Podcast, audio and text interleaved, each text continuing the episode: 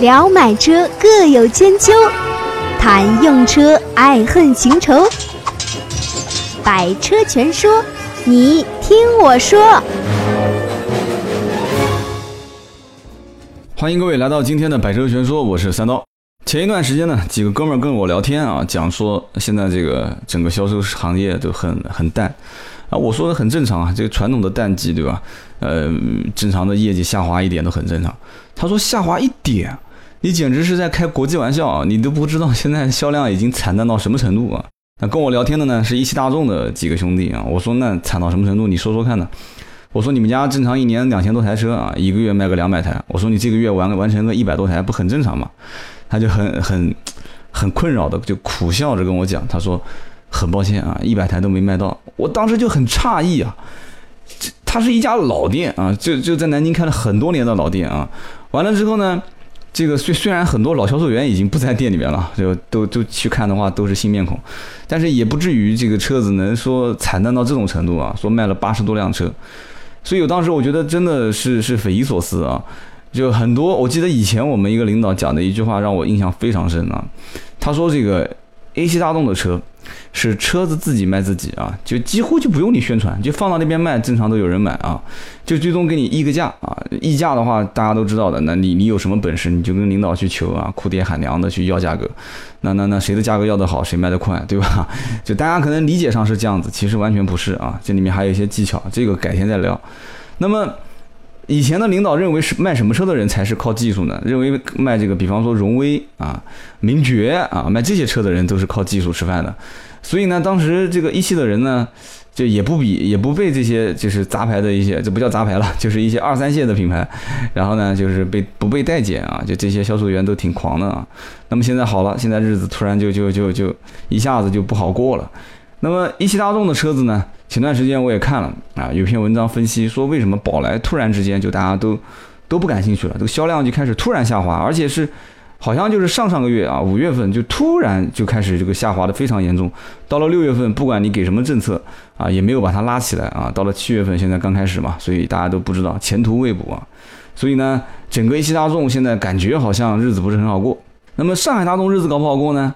也不好过啊！上海大众，如果大家知道的话，曾经啊，我们也聊过有一款途观啊，途观这个车，途观这个车以前最狂的时候是加三到四万啊，而且都是现金，很夸张，很夸张。然后呢，到两万块钱装潢啊，然后就几乎就在上上个月吧，也就还要前面前半个月还在加，大概要加一万五到一万二的装潢。然后到下半个月就是平价，然后再紧跟着就刹不住了啊！南京市场就五千、八千啊，优惠一万、一万五、两万啊，现在几乎两万可能都要破了。所以说，现在这行情根本看不懂。但是很多人要说，那现在买车肯定都便宜了嘛，对吧？大家都让价了，也不完全是啊。这个比方说保时捷的 Macan 啊，这个车子你基本上你问到现在，但保时捷的整体的价格体系一直控制的都很严啊。比方说马 can 这个车呢，仍然该加价还是要加价啊，然后包括一些这个怎么说呢，就就一些比较奇葩的车型啊，比方说这个奔驰的某些 AMG 车型啊，包括某一些就单品就不卖给大众的车，就是那极少数的人去去买的车。比方说我我前段时间在我的订阅号啊这个服务号的论坛里面，砍三刀论坛我发过一张啊，刚上市啊，奔驰的 AMG GT。这款车啊，就也是要说要加二十万现金啊，我真不知道经销商是不是脑袋被枪打过了啊？说加二十万现金买那个车啊，一百八十八万，那个车我我说实话，真的就除了那个门改的不是啊，不像这个 S L S，我真的看不出他有什么勇气能卖到这个价格啊，加二十万啊，所以说现在真的是很多人不差钱的，他还是不差钱啊，差钱的还是差钱。前面呢聊了这么多啊，题外话。其实我想讲什么呢？啊，就整体现在市场都不是很好，所以呢，周边现在很多人陆陆续续啊，我我这边应该讲，对吧我就是一只鸭啊，就春江水暖我先知啊，就我为什么会先知呢？就是因为大量的人会聚集过来问说，哎，三刀啊，我想买这个车那个车。然后呢，会有很多人是说，哎，我最近就准备出手，就我基本上能能能判断，我有个我相当于也是个大数据嘛，我也能判断就在什么时间段买什么车的人会多一些，买什么车会少一些。所以最近一段时间，很多人会问我啊，我对一些品牌比较敏感，是大家应该知道啊，我以前是卖奥迪出身的啊，就是对从奥迪、宝马、奔驰这三个品牌开始，我是相对比较敏感的。那么前一段时间很多人问我说啊，这个奥迪现在价格基本上就就感觉匪夷所思，是不是厂家出了一批这个次品？这能不能买啊？为什么这么理解呢？三十一万多的奥迪啊，就是在一些大的就是城市里面啊，就是北上广深啊，然后再再再包括呃华呃应该怎么说呢？华东沿海这一带。很多经销商二十五万的底线都守不住了啊！三十一万多的这款车型标准守不住二十五的底线，你想是多夸张啊？就这个车几乎让了七万，让了七万是什么概念啊？三十一万多的车让七万，几乎就是打了八折。那很多人讲了说，那就是换代了吗？不就是对吧？大家注意看啊，其实新一代的这个奥迪 A4L 啊，加上就就是最新的这个也不叫谍照了，就是官方出的这个。呃，这个官方图大家都能看到。其实外形上来讲的话，我们个人我个人判断啊，也没有做太大的改观啊。我们还没有切入到主题，我们今天不聊 A C R。那么这个内饰呢？其实内饰从我个人来看，除了中控的那一个大的这个纯电子的彩屏，因为大家如果看过，在全国各地现在目前经销商手上已经开始有这个 TT，就是最新款的 TT 已经已经到店了啊。你注意看中间那个全电子彩屏啊，确实很炫。但是呢。车子的右侧的这一套中控系统，其实大家都都在很多车上看过了啊，包括 A3 啊，对不对啊？这些车，包括 Q3 啊，这些车上都看过，就是比较类似啊，倒不说完全是一样啊。那么其实这套系统，如果说是熟悉的人，那会不会对 A4 这个车在买单？而且 A4 跟 A3，我我总是感感觉这两个车子的腔调。没改款之前还是有些区别啊，改款之后感觉区别就不大了，真的一点都不大了啊。所以说这就是当时我判定啊，这个车子现在在开始甩销甩，就是甩车型嘛，就把车子甩出去，开始把销量啊开始抛货，然后让位给后面的新款陆陆续续上市啊。那么与此同时啊，就是今天我们要聊的，就是 A 四现在大甩卖，那么宝马三系呢，三系也守不住了，对吧？三系现在价格基本上都在啊五万多六万多。夸张一点的七万啊！你你如果说是高配，最夸张的，前段时间我看过有一家是这么卖的，叫买新款宝马三系送老款的宝马三系啊。这个活动我没我没去具体体验啊，改天我去看一眼到底什么情况。是我们家门口的这个小卖部的老板啊，一个一个烟酒批发超市老板那天拉着我跟我聊天啊，他说我的兄弟去去去去到这个河西看了，说买新新的三系可以啊可以这个折宝马的老三系。当时我就问了一个问题，我说谁会去买一辆新三系，然后去再买一辆老三系？这这家里面车位不要花钱吗？对吧？养车不花钱吗？啊，老板朝我非常诡异的笑了一下啊。老板讲，那你就不懂了，对吧？这个新三系买来是自己用的，这个老三系干嘛？老三系里拉一个车友嘛，然后完了之后直接用老款三系的钱再贴点，不就新三系了嘛？然后两个人同时把钱平均一下，不就拿了新三系的优惠，又拿了老三系的优惠吗？哎，我干了这么多年销售，我脑袋都没转过弯来啊！结果还是他来点我啊！由此可见，这年头其实买车的开始慢慢都比卖车的精了啊！但是其实这个很简单。商家肯定也只是做个噱头嘛，而且在很多年前，其实包括买这个什么奔驰，然后送这个 smart，以前大家都知道奔驰老款 C，啊换代的时候，然后还不是大换代啊，就是那一年奔驰就整个全车系价格都守不住了啊，那一年啊买 C 或者是买 E。啊，买 E 送 C，买 C 送 Smart，所以说这个已经见怪不怪了。所以他当时跟我讲，我也跟他聊了一下。那么今天实际聊的是哪款车型呢？这个估计是史上前缀最长的一期了啊。今天其实想聊的呢是奔驰的新款 C 啊。为什么聊这款车呢？因为现在目前啊，就我觉得奔驰是一个挺怎么讲呢？是挺有心机的一个厂家啊。当时出 S 的时候。也是一憋再憋啊，憋到 A 八新款上市，憋到七系改款啊，完了之后憋到最后，奔驰新 S 上市，哎，永远它是最后一个，也挺能忍的啊。其实这个忍。忍到最后一个发布你的新款车型，而且是大改款的时候，你是会牺牲非常多的市场占有量，因为在每一个区域、每个品牌，它都想要有一个叫叫叫市占率啊，就是它会从车管所的上牌的这个整体的数据拿到一个非常准确的它的市占率。所以说你一直憋死憋，就像手上拿着两两副炸炸弹啊，一个一个同花顺一样的，你憋到最后，你说不定就烂在手里面了。就很多客户最后都被这个新七系跟新 A 八给吸走了啊。但是没关系啊，最后上市之后，大家都发现啊，奔驰新 S 当时上市还是不错的。然后呢，这次啊，我们在聊这个车型也是一样，奥迪 A4 小改款啊，其实也不算小改款了。这次改款当时就是前大灯改，然后啊内饰没怎么改，就大灯改加了一些配置啊。这次改款其实还算比较成功吧，大家都比较买单，因为本身 A 四造型其实中规中矩啊，虽然有些人已经审美疲劳了嘛，对吧？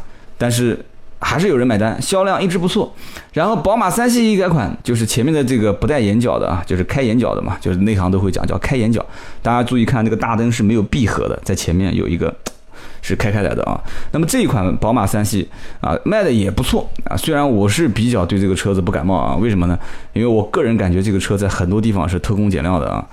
做工各方面我都觉得是是很一般，虽然说宝马的这个整体品质还可以吧，反正，但是卖这个价格，我早晚我是断定它肯定是要打，它应该是比奥迪 A 四更早跳跳跳水涨价啊。就是懂行不懂行，其实真正要是去买车的人带个懂行的话，其实一般都不会推荐三系啊。那么三系这个车，奥迪 A 四这个车，两个车已经换代了，换了很久。一直到去年的八月份啊，跌跌爬爬的啊，也不叫跌跌爬爬的啊，好不容易啊，C 系终于上市。C 系一上市，哇，几乎就很惊艳。为什么呢？因为当时看整个车子的外观啊，就完全跟以前老 C 找不到一点点的感觉啊。然后打开车门一看，我的天，在 A 级车市场做真皮就全真皮包裹啊，包括这个扶手箱啊，包括这个仪表台。啊，方向盘就不用讲了，方向盘是打孔打孔运动方向盘带拨片，起步啊，起步就是。然后呢，当时发布的几个车型也是比较高配的啊，上来就是 2.0T 啊，C 两百。C 二六零，然后呢，很多人就觉得说啊，这个起步价格也不便宜啊，这个应该应该该降就要降啊，然后呼声也比较高啊，没多久，很快就出了 C 幺八零一点六 T，幺八零一点六 T 一上市，价格直接拉到三十一万多啊，然后很多人就知道，其实这个车应该讲是顶不住这个价格啊，然后当时一上市。呃，奔驰内部的员工好像是有一定的要求啊，打三年以上还是五年以上啊？然后做过哪些啊？接受过哪些培训啊？获得过哪些奖项啊？内部员工有一个内部购的价格啊，就不继续讲了，这可能涉及到隐私啊。这个价格相对来讲是比较优惠的啊。然后呢，很多人就开始第一批体验到奔驰的新 C。就还真不是说那些客户是第一批体验啊，去全国各地的奔驰 4S 店的销售员啊、工作人员啊是最早买了这个车的，因为确实当时优惠给的还是不错。那么后来就一直这个车是原价加装潢来卖啊。你要知道，当时 A 四跟三系都已经让了差不多十个点、十二个点的样子，就是三万到四万、四万到五万这个价格。当时奔驰摁到头皮要加价，奔驰新 C 加价的时候，那个时候我我正好是刚离开这个奥迪啊，刚离开汽车销售这个 4S 店的体系啊，倒不是讲说离开汽车销售，因为自己有这个销售公司嘛，所以当时我基本上身边所有的人说要买新 C，我都说不要急不要急，再等等再等等，然后也有一部分人实在是等不了了啊，就就就就说那算了，我就提个提个 A 四吧 啊，啊提个宝马算了，也有一些这个不开眼的啊，也不叫不开眼啊，就反正就。叫不开眼吧，就是家里实在钱烧得慌啊！我跟他说：“你再等等，别急，这车肯定平价，车子好不好？”他就问我说：“你就说这车好不好？”我说：“如果你要让我昧着良心讲说这车不好，我觉得我是对这个整个汽车制造业是个侮辱啊！这车子本身确实是不错，不管是从外观设计来讲，内饰的用材、用料、做工，这个这个绝对是客观公正的讲啊！大家所有的，你可以看测评也好，还是看身边人也好，你你。绝对你不要昧着良心，你过去你摸摸这个车啊，你开开这个车你就知道，这台车其实我相信啊，这个大奔啊，就奔驰这个厂家是憋了很久了啊，两个王一个同花顺啊，两个炸弹三个炸弹啊，就憋了很久了，就是一定得上市甩你两条街以上啊，我才能出来干倒你们两个啊，所以奔驰这款新 C 一上市就很惊艳啊，不管是从标配全 LED 大灯啊，还是从这个上市最顶配的啊，包括 C 三百就不讲了嘛，就是当时我们能看到的，比方说 C 幺六零的四驱，然后包括这种这种反毛皮的顶棚、运动方向盘，反正你基本上能想到的都有了，而且起步的配置非常高，它基本上幺八零。幺八零的起步，而且幺八零的整个功率其实扭矩啊、马力这些都基本上家用完全够了啊。然后只不过很多人觉得说差三万块钱啊，差三万块钱直接上两百二点零 T 还是不错的。但是其实这个观点我完全不认可啊，因为绝大多数的家庭里面用车啊，你又不飙车啊，这车子买回来本身就是装什么用的 啊？我我始终认为买 C 的人都是有一点这个情节啊，就是有点装那个什么的情节啊。然后呢？这个车子你说幺八零的动力够不够，自己去试驾一下就可以了。但是很遗憾啊，很遗憾。我也了解过南京的几家奔驰店没有幺八零的试驾车，起步的试驾都是两百，而且几乎都找不到两百的试驾啊，两百也不是试驾车，都是二六零的这个版本。所以说，你你要让客户去认可幺八零的动力，必须让他先试一下啊，这个没有先决条件啊，没有先决条件。那么怎么办呢？那么就是说，大家在展厅里面就是正常去摸啊。这个车静态展示，如果让你去摸啊，你会非常迷恋啊。就整体做工真的就已经是基本上达到，就是说在 A 级车里面，你你基本上登峰造极了啊。这个登峰造极，我讲的一点都不夸张，大家自己去看啊。就哑光实木面板，以前还包括有这个这个漆面的这个面板，当然我我个人不太喜欢漆面啊。哑光哑光的实木面板加上打孔方向盘，然后这个安全预警系统是全车标配啊，这个是很夸张的一件事情。奔驰的安全预警系统以前在它的 S 级里面都不是全系标配啊，然后在 E 级里面更不是全系标配啊，然后现在在一辆 A 级车做全系标配啊，这个已经足以看出它到底想干什么了啊。想和三刀互动，你也可以搜索微博、微信“百车全说”。他就是想把 A 四跟三系两个品牌直接甩两条街都不止啊！这用心是绝对是是是用居心叵测啊，就相当相当有心机啊！这个车子目前上市整体价格是对它销量还是有制约，但是没办法，它其实对销量来讲的话也没有太大的要求。呃，内部消息啊，包括现在目前应该论坛啊这些都能看到啊，内部消息就是通过经销商 4S 店的兄弟跟我讲。因为要上短轴版啊，短轴版上市，因为发动机、变速箱都没变嘛，就是短轴版一上市，它整体的量要让位一部分给短轴版的车型啊，那么就是两百嘛，就 C 两百的短轴一上市，价格拉的也很低，就很多人也会很纠结，就是到底是要一个。就怎么说呢？就是整体内饰很豪华，因为大家大家如果了解一下两百短轴版的车啊，你虽然是有了一个啊跟这个就是二点零 T 的发动机吧，就是你虽然有了一辆二点零 T 的一百八十四匹马力的发动机，但是你失去了整个一个这种豪华感啊，就确实是的。你看整个中控台你没有那个真皮包裹。啊，两个后视镜你你没有这个同色啊，然后这个里面整个的面板如果没有那些做工用材用料的话，这个感觉确实差很多啊。而且最关键的一点就是两百就是短轴，有些人讲说车子加长不好看嘛，比方说宝马三系一加长，三系一加长一加长，操控好不好先放一边啊，就你五零五零现在不敢讲了是吧？那么你操控好不好先放一边，起码你这个车加长看起来总觉得有点怪怪的啊。但是这个奔驰的新 C。就感觉很奇怪，感觉你大家仔细看啊，感觉加长的反而比不加长的看起来更顺眼，所以这就很奇怪。但是也很多人也喷这个车啊，包括三刀也觉得这个车子确实该稍微改一改啊。它的后排座椅确实很短，这个呢，感觉我个人感觉是厂家有点讨巧。就是说，他觉得把座椅做短一点，而且其实这种车子估计也没多少人天天拿着跑长途啊。做短一点之后呢，而且座椅呢，它你注意看啊，有些座椅是平的，就是呈九十度垂直，但是很少有垂直的，多少有一点点坡度。但是 C 的后排座椅的坡度非常大啊，当然销售员可以给你说出一百个理由啊，什么人机工程学啦，这样设计啊，你平时坐的时候不可能啊抬头挺胸啊，都是要躺要躺在这个沙发上面啊，这些都是话术。但是我个人感觉就是，如果是长途要是在在在颠簸的话，确实，你的座椅如果偏短啊，大家可以看这个短，还真的不是短一点点啊。座椅如果真的偏短的话，对你的这个膝部的支撑性还是确实有些影响啊。但是后排空间确实大，但是在这个级别当中，后排空间大已经不是什么优势了啊。这台车子目前轴距是啊，把 A4L 也甩了一条街啊。所以呢，这个车子针对谁，完全能看得清清楚楚。而且在很多人的买车过程当中啊，如果真的在听节目当中，我看到也有人留言说要买奔驰的 C。奔驰新款税，你说三刀推不推荐？这个车子目前啊，如果从真的要再买啊豪华品牌 BBA 三款车当中选 A 级车的话，我是首要推荐啊。但是我也很纠结一件事情，就是什么呢？就是奥迪现在是脱了裤子在卖了啊，一点都不夸张啊！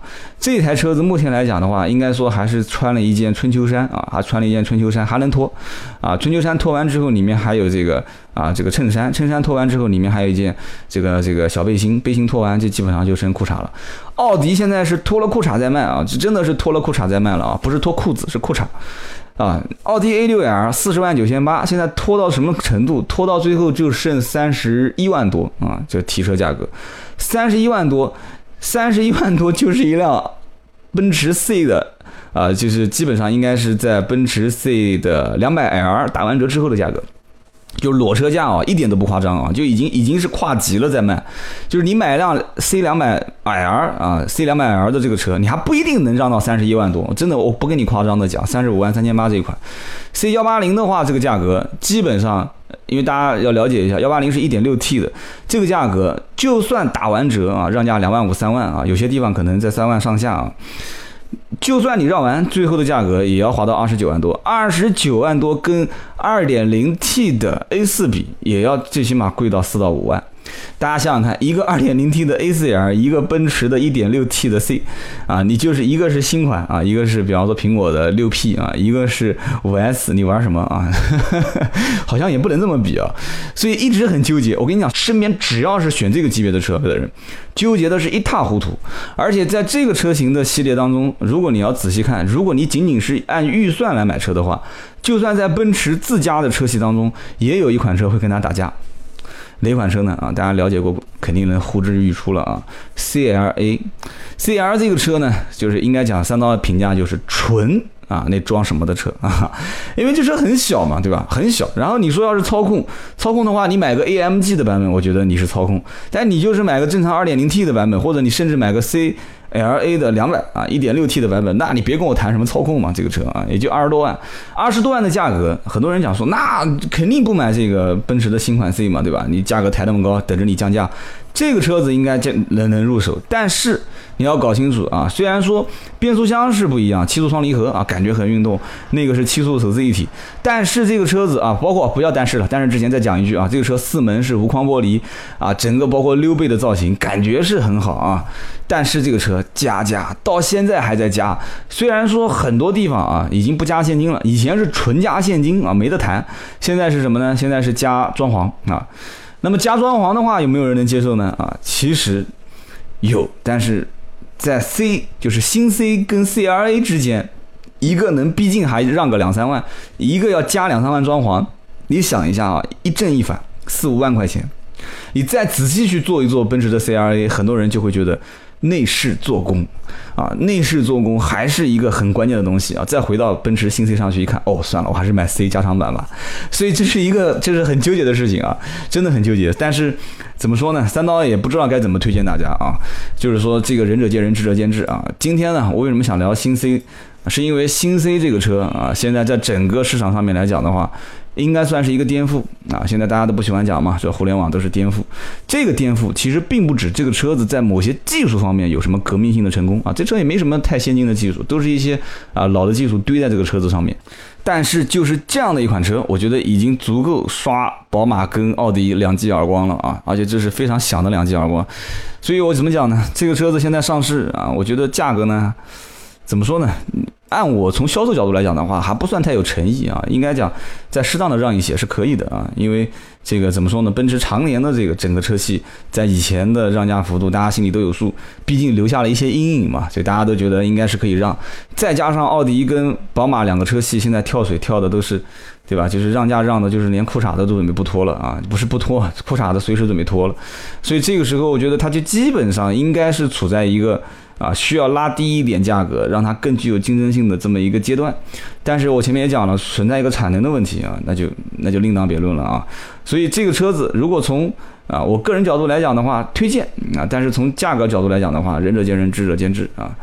这个车子现在在论坛里面还有一些问题是反映什么呢？啊，就是去年年底的时候遇到过一个这个座椅上面渗油啊。这个座椅渗油呢，然后官方也讲了，说是极个别现象。我也问了南京的各家 4S 店的销售，说目前没发现，啊，但是也有人讲说是从今年六月份开始，就是幺八零的那一款车型上市之后，啊，前一批跟后一批说后面的是没有这个问题了啊，前一批是没解决，然后再陆陆续续解决。然后呢，还有人讲说这车子呢什么吱吱呀呀响啦，说包括有什么主机的这个嗡嗡的声音啦，啊，这个我问过了，很多人都跟我讲说确实是存在。啊，包括手机只要一来电话，那个屏幕就会闪啊！我觉得这个是不应该啊，这个闭屏系统怎么会这么差？手机一闪，屏幕再闪啊！那这个我就不知道该怎么去解释了。反正买车仁者见仁，智者见智啊！很多人对买车这个东西呢纠结的太多，我三刀给的感觉就是啊，不是给感觉啊，就是给的建议就是，买车从一开始是一个非常理性的过程啊，你会看数据啊，看什么对比啊，然后什么东西的。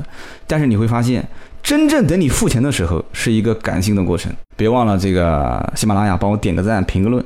然后呢，大家如果能到我们的微信服务号里面的论坛的砍三刀去签个到，那就更好了。我们下一期节目接着聊。